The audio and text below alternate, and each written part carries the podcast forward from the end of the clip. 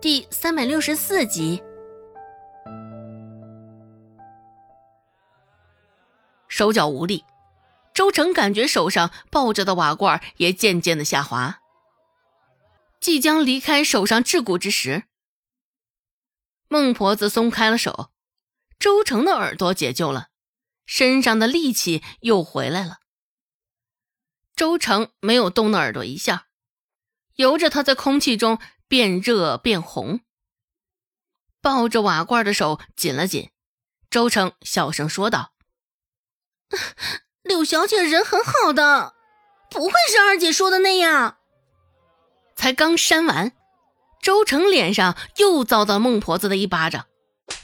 现在，孟婆子脸上的表情俨然是恨铁不成钢的意味。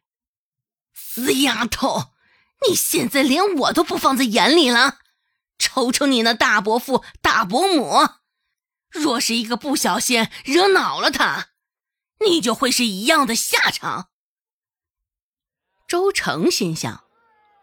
这大伯父、大伯母被关进大牢，也并非是柳青青的过错，而是他们活该，咎由自取。不过他未吭声，而是咬着牙保持着沉默。见他没有顶嘴，孟婆子心里那股火儿这才收敛了些，狠狠地瞪了周成一眼，又多教训了他两句，这才继续往前走。原本以为这就回家了。只是跟在孟婆子的身后走着，周成这才察觉到些许的不对。这不是回家的那条路啊！看着孟婆子那张恐怖的脸，周成动了动嘴唇，只是最后还是将想问的话咽回了肚子里。娘，那杨牙坡的家有些远，咱们现在过去，一来一回，到家都得天黑了。甚是难得，始终安静如鸡的周有贵，这会儿却是开口了。看现在孟婆子这模样，还真的想去找杨牙婆的。周有贵也以为他只是说说罢了。若是这样，田里的活儿今儿个是没法做了。孟婆子斜斜的扫了一眼这般不成器的周有贵。看得出现在他脸上焦急的神色，也猜到了他这是在焦急什么。孟婆子恶声恶气的说道：“你愁什么？想想人家云飞现在丢了孩子愁，这倒是正常。哼，你呢，就为了田里的几根草，在这里跟我发牢骚。”看了一眼旁边的周成。孟婆子继续骂道：“哼，真是没出息的东西！拉扯你这么大，竟是跟罗氏一道我气我，竟是跟着罗氏一道气我！呆板的玩意都生不出，倒是这种赔钱货生了一个又一个。”孟婆子这般劈头盖脸的谩骂落下来，周有贵瞬间不敢说话了。按照惯常，在一旁当空气。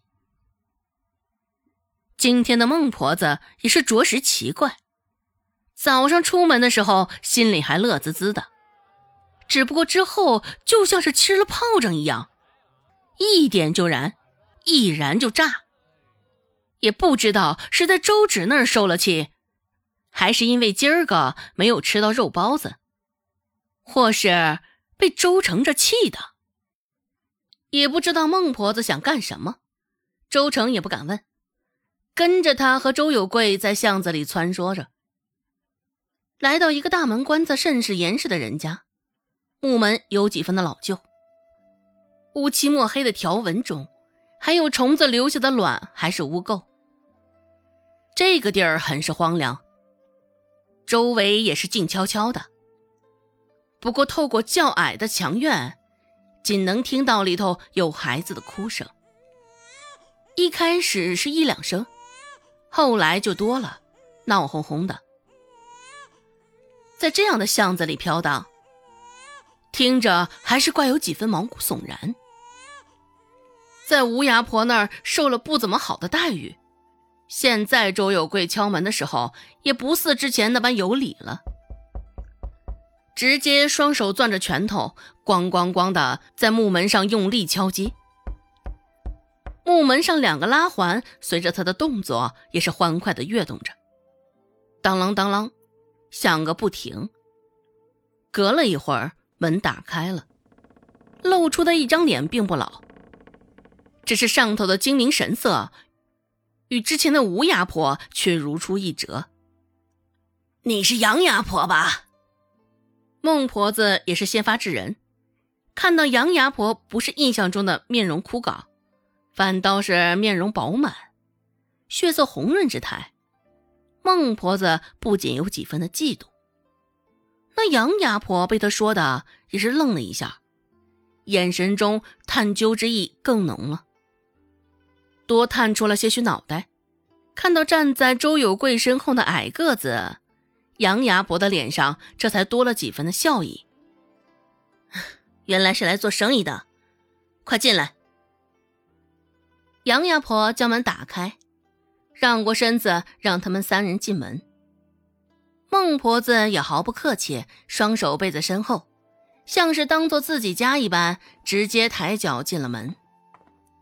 被落在后头的周有贵与周成愣了一下，但也很快就跟了上。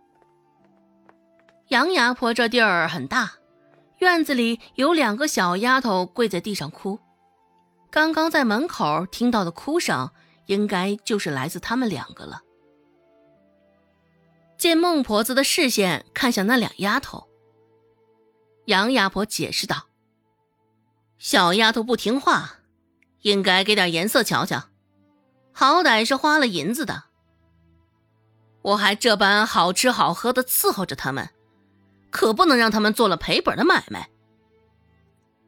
一定程度上。”孟婆子与杨牙婆有着相似之处，现在听杨牙婆这么讲，孟婆子觉得也甚是有道理。